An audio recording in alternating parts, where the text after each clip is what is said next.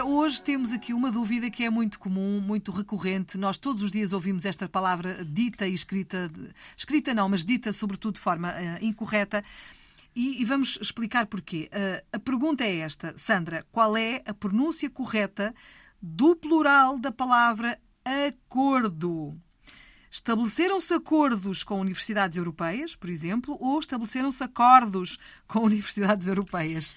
Todos os dias nós ouvimos isto. Todos os dias ouvimos o erro acordos. Atenção, o plural de acordo mantém o O fechado. Acordos.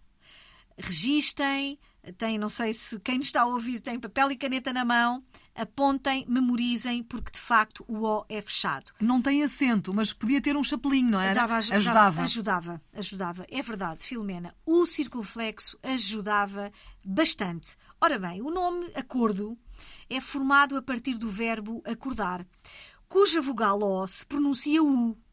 Quando se formou a palavra acordo, o som da vogal O passou a O pelo facto de a, vogal, de a vogal passar a pertencer à sílaba tónica.